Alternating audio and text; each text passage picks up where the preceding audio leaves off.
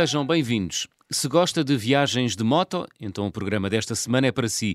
Um luxo que o nosso viajante tem conseguido alimentar nos últimos anos. Já foi do Alentejo a Timor, percorreu as terras vermelhas do Outback australiano e desceu todo o continente americano, desde o Alasca até lá abaixo, Ushuaia, a cidade mais a sul do planeta. Aventura. O nosso viajante gosta de aventura, como irá perceber ao longo da próxima hora. Começou a imaginá-las bem cedo, em pequenas acampadas, com amigos em herdades vizinhas, imaginando ser um dos pequenos vagabundos, aquela série de culto do final dos anos 70. António Miguel Rezado, viva! Olá, olá João, olá todo o auditório da Rádio Observador. António, como é que está Moura e o seu castelo? Moura está fantástica, ah. está cada vez melhor e recomenda-se, recomenda-se. Muito bem. Oh, António, quando viajas hoje em dia, ainda te sentes um pequeno vagabundo a viver aventuras?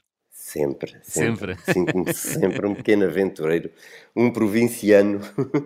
Eu sou um homem do campo, gosto de animais e de coisas verdadeiras. De... Gosto de pessoas, de lugares e de me misturar com essas coisas e tentar ser mais um. Nem sempre consigo. Considero-me um totó que então... conseguiu partir a casca do ovo. É pá, porque sempre fui um queque. Sempre fui o último espetável a fazer estas coisas. Quando eu era mais novo, no, no meu grupo de amigos, ou numa turma de escola, perguntassem quem era o último a fazer uma coisa destas, provavelmente diriam que era eu. Hum. Era isso, eu sou um cromo, sou um cromo. Muito bem, mas, aventura... é mas aventuras é o que procuras, não é? Hoje em sempre, dia. Sempre, hum. sempre, sempre, sempre. Começaste ligeiramente tarde, não é? Sim, não, não foi bem tarde, mas pronto, a vida, os trabalhos nem sempre nos permitem fazer as coisas a tempo como queríamos, mas sempre fiz aventuras, sempre viajei, mas assim de mota Considero que sim, considero que foi um bocado mais tarde, mais tarde. do que o que desejava. Hum. Sim, sim, sim. Primeiro despachaste uh, a filharada toda, não é? Que não, sim, que não são poucos, são quatro? Tenho quatro filhos, tenho quatro filhos. A minha irmã tem dez, portanto. Portanto, é uma família de muita gente. Caramba, imagino, imagino os natais em família. Ui, ui, ui, é fantástico, é fantástico. Então vamos falar das tuas viagens. Okay, uh, bora lá. Portanto, em 2014 uh, eh, viajaste pela Europa de mota? Em 2015 também, também. toda a Europa basicamente. Uhum. Mas, é em, mas é em 2017 sim, que decides ir 2000, sim, sim, do Alentejo até Timor. Exatamente. Portanto, tinha uma, uh, tinhas uma namorada que ficou colocada em Timor e um dia acordaste de manhã e disseste: Vou dizer olá à Ana a Dili. Exatamente. Não foi bem qual. assim, mas foi, foi mais ou menos. Foi, foi, mas foi, basicamente foi isso. E pronto, e fui a Timor, tirei os vistos, tratei dos papéis todos. Simplesmente nem sempre as coisas correm como queremos e eu, quando vou para entrar no Paquistão, não, não me autorizaram. E então tive que abortar essa passagem, hum. quando já tinha vistos para o Myanmar, para, para o Nepal e sei lá, pronto. E tive que ir por outro lado, no Irão, eu desci o Irão, e mudei para o Dubai. Pronto, do Dubai passei para Jakarta, isto em traços gerais. Hum, claro. E depois eh, na Indonésia fiz, uh, já não me lembro bem, mas umas sete ou oito ilhas, atravessando sempre de ferry, hum. até chegar uh, a, Timor, a, Tim, à ilha de Timor, que está dividida em dois Timores, este e leste, e pronto. E lá cheguei a Kupang, uh, que é a primeira cidade na ilha de Timor, onde pronto, onde já estou muito perto do objetivo hum. final, sim. Quanto tempo demorou essa viagem, António? É dois meses e pouco. Dois meses e pouco. Dois meses e pouco, desde Moura até. Dili, em Timor-Leste. Exatamente, até Baucau. Baucau. Que é a segunda cidade mais... Sim. Hum, pronto, a segunda maior cidade de Timor-Leste. Uhum. Dirias que é uma viagem fácil de fazer ou não? Olha, foi-me fácil foi-me fácil, porque tirando alguns imprevistos, conforme eu disse, mas foi, sinceramente, não considero que tenha sofrido, nem penado, nem coisa nenhuma. Fiquei, estive sempre espantado. Uh, considero uma pessoa de muita sorte. Uh, acho que sou a pessoa com mais sorte que eu conheço e miraculosamente as, as portas vão-se-me abrindo, encontro anjos da guarda em tudo quanto é sítio. Ah, boa. E, e, e, e, nessa viagem até Timor encontraste algum anjo da guarda, António? Muitos, muitos. Então vá, conta-nos um. Palavra de honra. Olha, o primeiro foi quando eu cheguei a Istambul, Uh, não conseguia encontrar o hotel de maneira nenhuma, o GPS não funcionava. Encontrei numa bomba de gasolina um senhor. Nesses países é muito fácil, eh, eles não nos dão indicações, eles vão lá levar-nos à porta. Ah. Então o senhor da bomba de gasolina mandou chamar o primeiro que ia passando numa scooter e disse-lhe: Olha, leva este ao sítio tal. Isso foi onde? Em Istambul. Em Istambul, na Turquia. E o que portanto. acontece? E o que acontece é que hum, o homem levou duas horas e tal para encontrar o hotel e eu sempre atrás dele.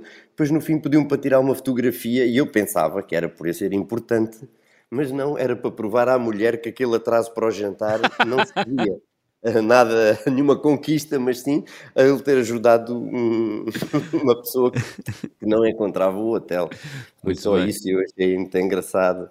Uh, encontrei o Trans da Guarda, olha, muito engraçado. Já no fim, hum? já contei esta história a muita gente, mas é interessante. Eu, eu pensei, eu, eu, admiti que tinha que matar uma pessoa. E Como? pode, eu admiti que tinha que matar uma pessoa. Obviamente com um canivete suíço, que era a única coisa que eu tinha, porque quando uh, nestas passagens de ferry Sim. há uma ilha, há uma ilha na Indonésia que, é, que fica em Pulau, que é a última ilha que se faz que tem um ferry que só vai duas vezes para Timor. E eu não sabia quando é que era o ferry, não sabia nada. E hum, cheguei lá, não conseguia comunicar com ninguém. Ali já ninguém fala inglês, nem fala coisa nenhuma. Estava a correr contra o tempo, ninguém me ajudava. E às páginas tantas houve um que, mais uma vez, chamou um motociclista que ia passando, numa daquelas muitas milhares de scooters que por lá há, hum. para me indicar o caminho para o Porto.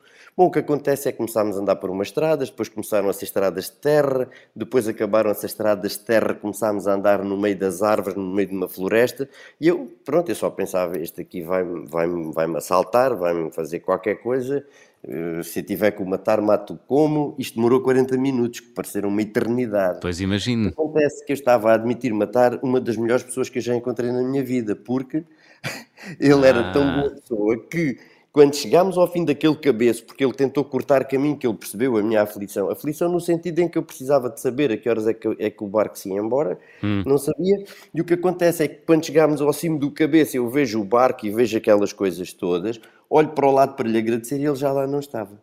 Pronto, basicamente é assim. Eu a pensar matá-lo e, coitadinho, uma excelente pessoa que nem esperou por, por um simples obrigado. Já viste? É, é mais um anjo da guarda. Surpreendeu-te, estás a ver? Podia ter sido morto com um Vitorinox, com um canivete. Guardar isso outra vez.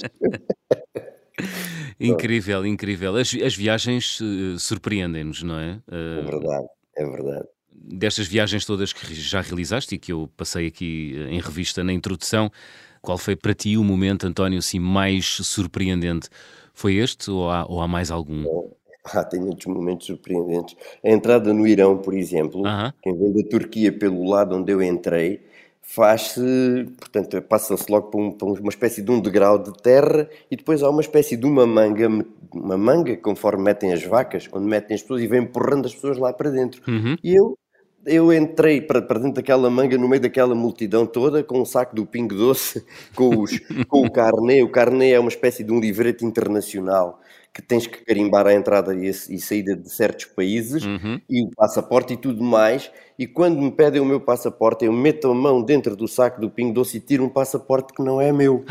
De um barbudo, de um fulano que, pronto, naqueles países é tudo barbudo, e eu, epá, durante aquele milissegundo, pensei que não tinha o meu passaporte, porque digo, se tenho aqui o meu, o deste homem não tenho o meu. Pois. Pronto, mas afinal eu tinha o meu passaporte, só que aquilo, os empurrões são tão grandes naquela manga, aquilo a pessoa vai atafolhada ali, que um desgraçado qualquer deve ter deixado cair o passaporte para o meu saco plástico, e o que é certo é que depois andava já eu com um guarda da fronteira a ver de quem seria o passaporte e nunca, hum. que é uma coisa fantástica nesses países, é que as pessoas quando estão aflitas não, não, não dão a ver, então não sei, não encontramos o homem, depois eu fui-me embora. Mas pronto, foi uma, é, uma, é uma peripécia engraçada. Trouxeste porque... o passaporte de, de, Não, não, entreguei o Ah, entregaste. O guarda com ele, porque alguém havia de querer passar com aquele passaporte. Pois. Mas é assim uma situação um bocado estranha. Hum. Muito bem. Então vamos falar da tua viagem até Timor, de, de Moura até Timor. Portanto, fizeste a Europa toda, já, já não passaste o Afeganistão. Pois, passei, passei e portanto fiz, passei a, a, a, Turquia, da Turquia passei para o Irão, uhum. atravessei o Irão, pronto, de uma ponta à outra, eh, não fui à capital, acabei por não ir, porque eu muitas vezes não vou à capital porque perde-se muito tempo e eu gosto, pronto, prefiro outro tipo de, de não, cidades. Quando dizes não foste à capital, não foste à capital do Irão, não é? Não foste a Tiarão. Não, não fui a Tiarão, não, não fui. Não fui. Pronto, e depois daí cheguei a um porto de Bandar Abbas, que é um sítio brutal, uma cidade brutal. Mais Onde? uma vez encontrei Onde é que fica? Em Bandar Abbas fica em frente ao Dubai. Uhum. É um porto, há, há dois portos que servem o Dubai. Este é o mais a norte, mais a norte, mas é no sul do Irão. Okay. E, e pronto, lá passei. Lá Estava, passei... Ias a dizer que encontraste um mafioso? Ah, sim, sim, um mafioso, muito engraçado. Que muito engraçado. precisava de estacionar a moto, já tinha um sítio para dormir, porque eu nunca marco marco sempre quando chego às localidades, porque nunca sei onde vou dormir, porque faço as coisas de uma, uma forma um bocadinho aleatória. Uhum. Então, pronto, arranjei o hotel que não tinha parque e depois comecei a andar ali pela rua à procura. E um então, sítio para guardar a moto. Guardar a moto em condições, já que o hotel não tinha parque. E então encontrei uma pessoa que me disse: pá, se queres guardar a moto, temos que falar com o Cobra, o Cobra de Bandar Abbas, que era um imigrante de muito sucesso, portanto esteve na Suíça e, e noutros países da, da Europa e agora tinha regressado pá, e era o dono daquelas coisas, de tudo o que acontecia naquela cidade. Então eu fui lá falar com ele, fui-me apresentar, ele rodeado de admiradores uhum. e pronto, e ele depois disse-me, pá, escuta tu aqui, tu paras a moto onde quiseres, porque estás sob a proteção do cobra de Bandar Abbas. Uh. E eu, oh, ok, tudo bem, mas não me roubam nada. Não, não, deixa tudo aberto, ninguém mexe em nada. E tu deixaste? então, deixei, deixei, a moto, e confio, eu confio nas pessoas todas.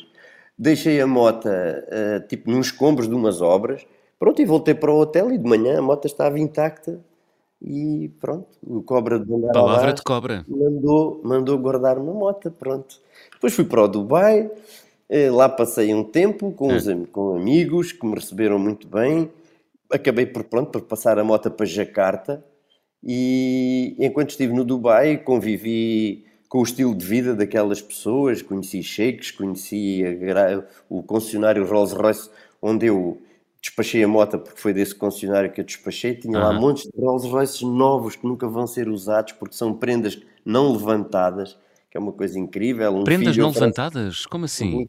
Um, filho oferece ao pai um Rolls Royce último modelo cujo teto tem as constelações do céu eh, da, do sítio do deserto que o pai, onde o pai conheceu a mãe, ou namorou, ou sabe Deus o quê. Depois o pai depois diz ao filho: Olha, filho, está bem, obrigado, mas o pai já não tem, já não tem vida para isto. Já não tem lugar na garagem. E o concessionário fica com o carro. Ele tem tipo um piso forrado com dezenas de Rolls Royces que nunca na vida vão ser levantados. Daí a 10 anos vão ser comprimidos, vão, vão ser destruídos porque não podem dizer que não aquelas pessoas importantes que não podem ter ali o carro. Portanto, aquilo é um custo brutal que os concessionários têm com este tipo de caprichos. Incrível. Tipo de... E muitas mais. É incrível, não é? Nesses sítios eh, a opulência. É verdade. A opulência é. Enfim, é ilimitada, não é? Sim, sim. Eh, chega a ser chocante ou não, António? É, é chocante. É chocante, obviamente, sobretudo quem vem do Irão e passa para o, para o Dubai é o 8 e o 80, porque o Dubai tem tudo e mais alguma coisa. Temos, podemos fazer ski em pleno mês de agosto. Temos o Dubai Mall que tem aquele espetáculo de luzes com aquela água toda, com tudo aquilo.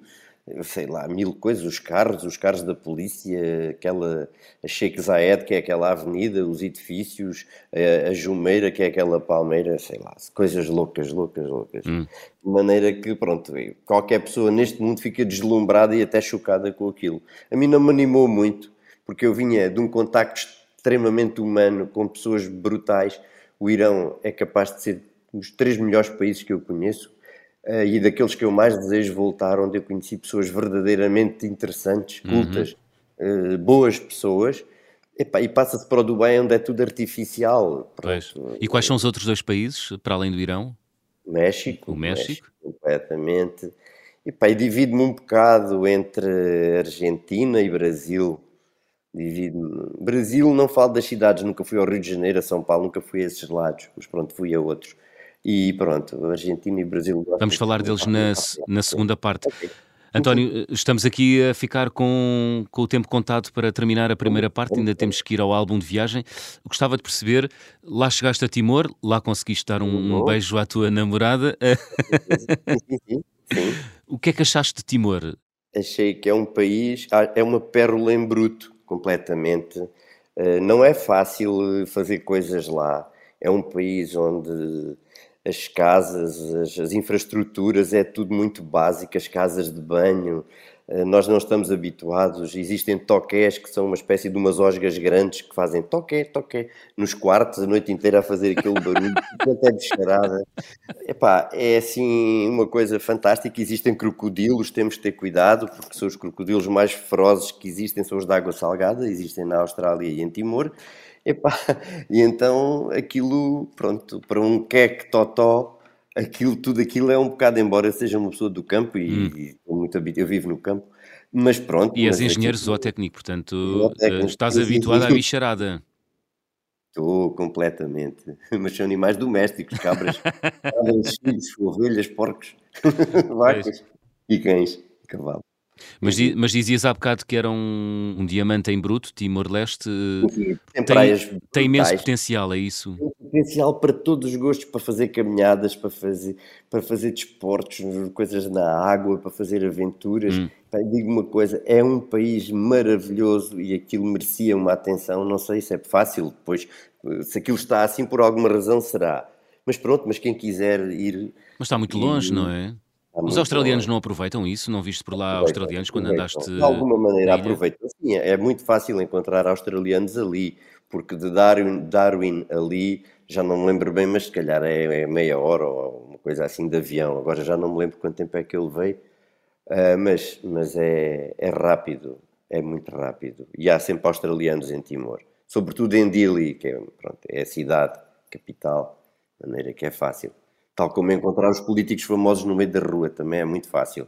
Porque ah, aquilo é muito pequeno. É pequenino, não é? É pequeno, é. Rapidamente te cruzas com o presidente de Timor-Leste, Sim, muito fácil, é muito é. fácil acontecer isso. Embora esse, o presidente Neuxanana, não os vi, mas vi muitos outros uh, políticos famosos que algumas pessoas iam dizendo, olha, este é o ministro de não sei o quê, este é o outro. Pronto. É outra e realidade, não é? Essa é-te é mais familiar, eh, uma vez que tu és de Moura que é um sítio pacato, pequenino, não é? Sim, sim, sim, sim, sim exatamente. É Mas é exótico e diferente, não é? É exótico, exatamente, está bem escolhida a palavra. Muito bem. Exótico. António, estamos a chegar ao final da primeira okay. parte, vamos abrir o álbum de viagem.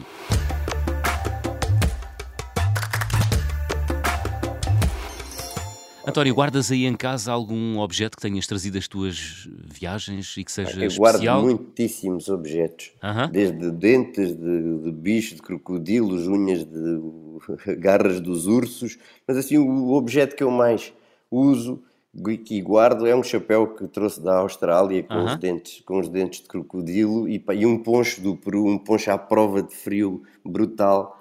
E então quando está assim frio, uso o chapéu aquele, o chapéu uso com calor de qualquer maneira e o ah. poncho quando está frio uso com muito gosto, com muito orgulho. Nas noites sim. frias alentejanas, é isso? Sim, sim. De vez em quando. Muito bem. Sim, de vez em quando. Uh, tu deixaste a moto em Timor, depois dessa viagem do Alentejo até Baucau. Uh, regressaste no ano seguinte para ir fazer a Austrália. Mas a coisa não correu muito bem, pois não? O que aconteceu? Não, o que acontece é que a moto ficou ficou um ano ao sol em Timor e quando eu lá voltei, uh, quando lá voltei a moto não trabalhava. Ainda tentei com um mecânico de motos lá repará-la, porque ao mesmo tempo quem quiser ir para a Austrália tem que limpar a moto. A moto não pode ter sementes, nem pode ter ovos de insetos, nem hum. nada que possa contaminar o continente australiano. E por isso tem que ser criteriosamente limpa, não vou dizer desinfetada, mas ou seja, eu desarmei a moto toda no entreposto em Dili, que é o representante da FOR.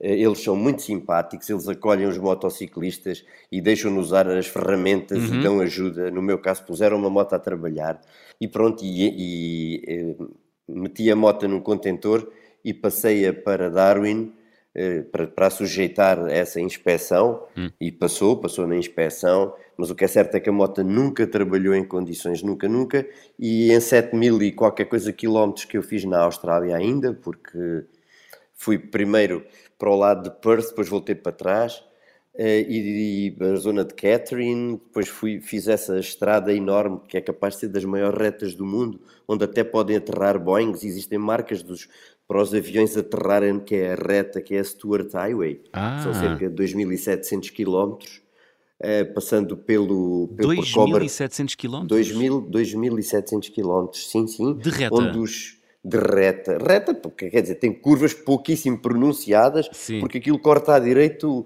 o, o, continente. Foi o Stuart, um grande explorador, uh, que o fez no, no seu tempo. Uh -huh. Uh, e chama-se Stuart Highway por causa disso. No meio temos o maior monolito do mundo, que é o Uluru, Sim. em Ayers Rock, um, que é um rochedo sagrado Uh, existe Coberpedi, que é a cidade das opalas, onde aquilo está exploradíssimo e existem, as casas são debaixo do chão, os hotéis, é tudo no underground, é curiosíssimo, foi onde Uau. filmaram o Mad Max. Uh uh, e depois, pronto, tem aquelas, aquelas estradas de terra vermelha, aquela chapa ondulada, uh, umas coisas que são os path hole, que é uns, uma espécie de uns fofos em terra que aquilo é perigosíssimo, podes cair com uma facilidade enorme. Fofos eh, terra, como assim? Ssão antigos. Epá, é uma espécie, são zonas, é que na, na, na chapa ondulada, na, na, na, terra batida, aquela terra vermelha, depois Sim. há umas zonas que faz de conta que é areia movediça, não é bem, mas é, é uma espécie de um fofo de terra de pó, pó solto, uhum. e de repente perdes um bocadinho o controle da moto, e há muito disso, é muito perigoso. Eh, já no, na estrada, nessa Stuart Highway, Existem os animais que atravessam, há uns que são os wombat, que são uma espécie de uns porquinhos pequenos que são pedras autênticas. Se bates num, num bicho daqueles, morres de certeza. Existem as emas, nunca vem uma sozinha. As emas confundem porque o corpo vai para um lado, o pescoço e a cabeça para o outro, andam tipo parece aqueles dragões chineses, mas em vez de ser mas na vertical, portanto, fintam-te, crocodilos. Eu, tens tempo para fazer uma estatística, fiz uma estatística de 2 em 2 km um animal morto na estrada e, e, e, portanto, tu de manhã cedo e ao mas fim do dia isso, tu não podes andar. Isso, é ah, porque há mais movimentação de animais. Correm para o meio da estrada, sim, sim, sim, essas horas. Isso é uma atividade radical. É mais ou menos. É mais, mais ou, menos. se quiseres. Pronto. É muito calor, mosquitos para caraças hum. também. Mas muito enfim. Bem. Como é que é conduzir na Austrália? É... É pá, é brutal. A Austrália, a Austrália é a capital do todo o terreno mundial. Aquilo está toda a gente preparada para fazer uma aventura. Os carros artilhados, o pessoal, tudo com calções, com aquelas botas tudo, tudo, tudo, tu chegas ali e dizes isto é, o, é a capital, as lojas de, de coisas de campismo, epá, é brutal. Falo de Darwin, que é onde eu, onde, onde, onde eu notei muito isso. Uhum. Fantástico. Muito bem. E hum, os australianos são pessoas uh, dadas a estrangeiros que aparecem montados são, em mota para, são, são, para atravessar o seu país, continente, António? São, assim uma espécie de uns americanos abrutalhados, coisa assim, é tudo um exagero. Também uma coisa lixada é para comprar bebida tens que ter uma autorização, quer dizer, aquilo é preciso uma autorização, ou seja, tens que uma autorização de quem? Não, não, do governo, tens que te identificar, porque os aborígenes estão completamente entregues à bebida. Pois. Fizeram o mesmo que fizeram aos índios na América. Então, aliás, é, em Coberpedi existe, portanto, é proibido consumir, tem umas tabuletas a dizer não ao, não ao álcool hum. e muitas estradas não estão alcatroadas dali para outras pequenas localidades para evitar que eles vão de carro embebedar-se para o outro lado. Ah. É terrível, terrível. E os aborígenes é, é, uma, é, uma, é uma população muito degradada e pelos piores motivos, estão alcoólicos, estão deitados nos passeios, porque aquilo não há grande inverno na Austrália, então em Darwin então aquilo é, é chocante ver. Pois eu, eu ia te perguntar se é visível ou se é uma coisa que É tu... muito visível. É uma coisa São que te tipo contam. pedintes. Não, não, não, não, porque eu estive lá, estive lá bastante tempo. Uh, andam tipo pedintes. Pronto, eu gastei dois meses nesta, nesta, nessa parte e são, pronto, é uma coisa muito degradante ver a forma como, sendo que eles são donos de uma parte da Austrália e o governo paga-lhe uma renda uh, por certas províncias, uhum. mas eles gastam tudo em vida, como se costuma dizer, são muito mal. Eu, quanto a mim, estão muito maltratados pelos governantes. Muito mal, muito uhum. mal. Foi assim, em termos de tratamento humano, uh, foi a situação mais chocante que viste? Ou há outras uh, que não, tenhas presenciado? Não, presenciei, olha, vivi não na Austrália, uhum. mas na, quer na Bolívia, quer no Equador, quer no Chile, vivi o desagrado dos índios, dos, dos nativos, ou até inclusivamente quando, quando representados por um igual que os enganou, e então vivi esses tumultos na primeira pessoa. Hum. No Equador apanhei uma manifestação brutal, um, período de manifestação em que, uh, quando eu saí da Colômbia, eh, mandar, antes de sair, enviaram-me uns vídeos com eles a tirarem motas iguais à minha. Então, estás a ver, BMWs 1150, 1200, de uma ponte para baixo. Tenho esse vídeo. Eh, mas decidi ir, decidi ir e pronto. E foi a melhor coisa que eu fiz porque senão não tinha conseguido fazer a minha viagem toda, porque o tempo que ia perder à espera na Colômbia para continuar para baixo. E então vi-me no meio das manifestações com a moto, no meio de milhares de pessoas, eu também de pé a gritar, com uma bandeira igual à deles, uma bandeira dos indígenas, e senti isso. Uh, pronto, e é uma emoção viver uma revolução dessa. Isso é, é que é coisa, imersão. Sim, sim. Vivi algumas situações no Chile também, houve uma revolução, uma não foi bem uma revolução, mas uma revolta uma revolta, hum. partiram os Walmarts todos, as cidades estavam com pneus a arder no início, tive que passar por cima desses pneus com a moto e aquilo, portanto, eu pensava que pronto, não pensava nada. Ia Foste e acabou, não é? Para adiante, e depois no outro dia a cidade toda destruída, tudo partido, uma coisa que eu nunca pensei viver na primeira pessoa, pronto. E vivi assim na Bolívia também vi coisas que não apetecia ter visto. Pá, no El Salvador vi um homem vestido com um saco de lixo e parei para falar com ele. E... Mas estava vestido com um saco de lixo porquê? Oh, apenas, não estava nu com um saco de lixo por opção. Afinal, eu pensei que tinha, porque o El Salvador é um país muito pobre e eu pensava que era pronto, por, por falta de dinheiro ou isso, não é que ele o tivesse. Eu hum. parei, queria-lhe oferecer uma roupa, ia vesti-lo e almoçar com ele. Ele disse no fim disto tudo, quem se sentiu um triste fui eu, porque invadi a sua, sua esfera de privacidade quando ele está ali por opção. Mas pronto, eu nunca tinha visto uma pessoa vestida com um saco de lixo. Pronto. E isso chocou-me bastante. Uhum.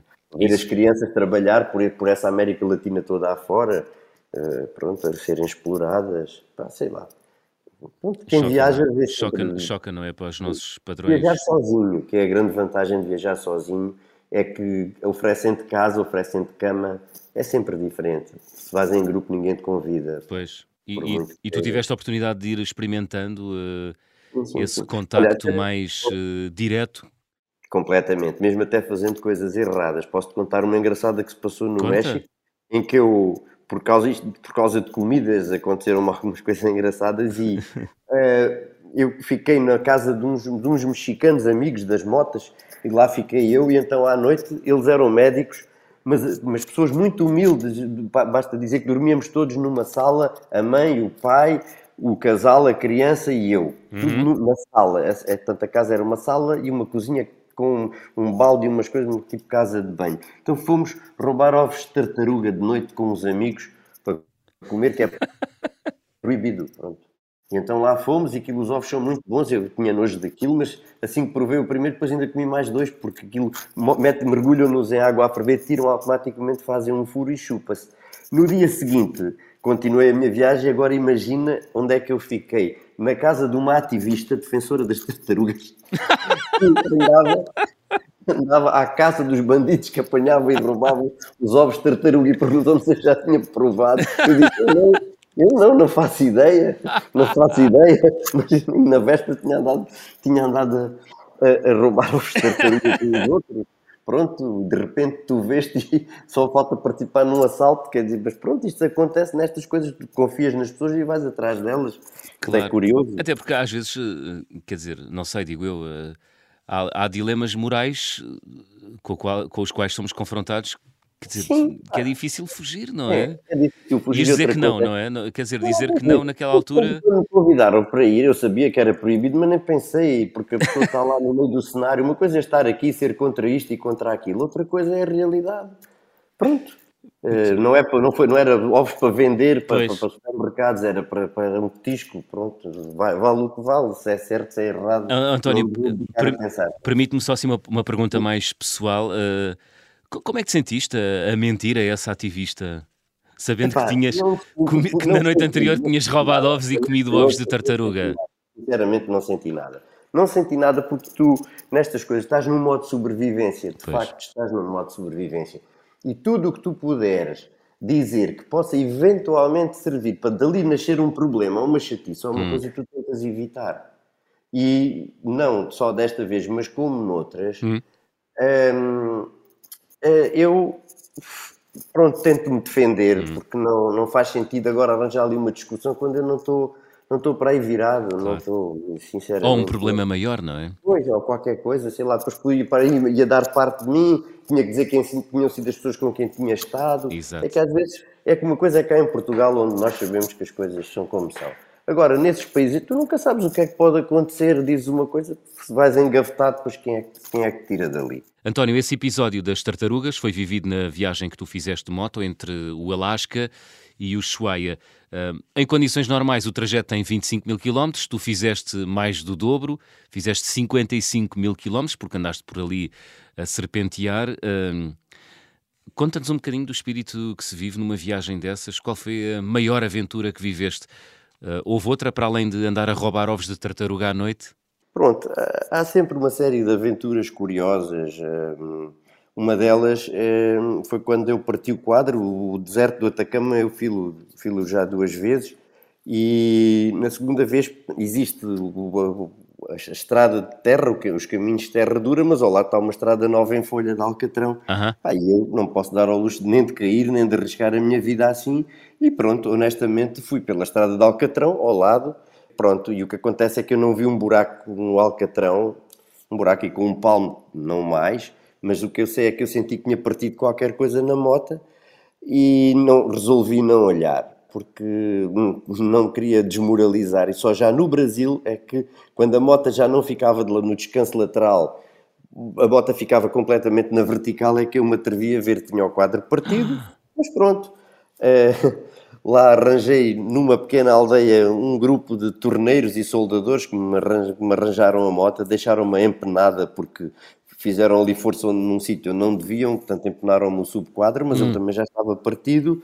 Depois daí ainda parti mais duas vezes, ainda tive meia dúzia de avarias, mas houve sempre um anjo da guarda que me acudiu e, e sempre consegui livrar-me de, de, de, um, de, um, triste fim, que é a coisa que mais me assusta e frustra nas minhas viagens, é se por acaso tem que abortar alguma por uma certa razão. Ah. A minha, qualquer viajante, obviamente. Sim, isso nunca te aconteceu. E, e, pronto, nunca, mas é o meu maior medo, é para além de, de, cair, é de ter que suspender a viagem por uma avaria fatal, por, uma, pronto, por qualquer coisa. E graças a Deus até hoje ainda não, ainda não tive nada que me impedisse de chegar ao fim. Mas... Agora percebo porque é que dizes que és o homem com mais sorte no mundo. Sou, sou, sou, sem dúvida. é um dia, claro.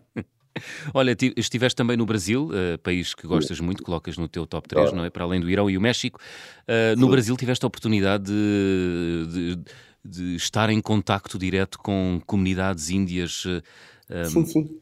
Tive, tive. Como é eu, é que eu viajei no estado de Santa Catarina, Rio Grande do Sul, fiz aquela parte do Pantanal e epa, é muito emocionante. Para já, hum. eu como digo, sou agricultor e tenho uma grande sensibilidade para, pronto, para as culturas agrícolas, para os animais, para os rebanhos de vacas, etc. Então, por exemplo, conheci lá um peão que se estava a restabelecer. Um peão é um guardador de gado a cavalo e então ele apresentou-me, fomos a um rancho, ele mostrou-me os arreios dos cavalos, mostrou-me como se fazia a lida uh, do dia a dia e depois ele contou-me uma coisa que eu desejo fazer um dia, que é subir o rio Paraguai. Ele, estes peões vivem em fazendas no meio de, da, da, da, selva e vêm uma vez por ano com o dinheiro que ganham para gastar nesta cidade que é Corumbá. E, e então ele diz que para cima leva 5 dias a subir o rio Paraguai até chegar à herdade hum. e para baixo leva 3 e diz que são dias cachaceiros porque bebem cachaça até chegar, ou seja, aquilo é uma bebedeira pegada Oi. a viagem desde que, desde que entram no barco até que saem. Devem chegar em boas é, condições, devem. Brutal. Depois também andei à procura, andei à procura de artesanato, não consegui, fui a umas aldeias índias hum. e então lá falei com o cacique. Quando entras nessas aldeias ninguém fala contigo, só o cacique, só, portanto só posso falar com o cacique. O chefe da aldeia, é, o é? dono, é o chefe da aldeia e pronto, estás a viver aquilo e a ouvir as músicas do aquelas músicas das novelas, aquelas no rancho fundo, isto e o outro, porque é tudo, ou seja, eu tenho uma playlist de músicas Sim. e então pronto, conforme vou nos países tento pôr Uh, tento pôr as músicas de acordo com o que eu sei, pronto, e, e faz com que vivas com mais intensidade, uh, pronto, aquela estadia claro, ali. Mas tu falaste é com, com, com, o chefe índio, ou não? Que, falei, sei, falei, falei. Falei com ele, não era, não era homem de muitas palavras, mas foi simpático e disse-me que não tinha artesanato, tinha vendido todo o artesanato, eles fazem artesanato o ano inteiro, se aparecer lá uma pessoa que compra tudo, depois não tem mais nada. De maneira que, não infelizmente, não consegui comprar nada uhum. e pronto, vim de mãos a abanar. Muito bem. Olha, estamos a chegar ao fim, vamos fazer check-out, António. Ok. Vamos, vamos embora. embora. Então, vou pedir-te para completares as habituais frases. António, na minha mala vai sempre? Uh, um terço. Na minha mala vai ah, sempre um terço. És um homem de fé. Terço. Sou. Sou. Muito bem. A viagem com mais peripécias, António? Epá, da Indonésia foi seguramente a viagem até Timor, foi a com mais peripécias, seguramente. Queres recordar assim alguma especial? Em não, esta parte de matar segundos. um homem, não, não, não, não, pronto. Não, não, pronto, já, eu já falei. Já Essa história de matar o homem foi a melhor peripécia, de virão com, com, o passaporte, foram as duas peripécias principais.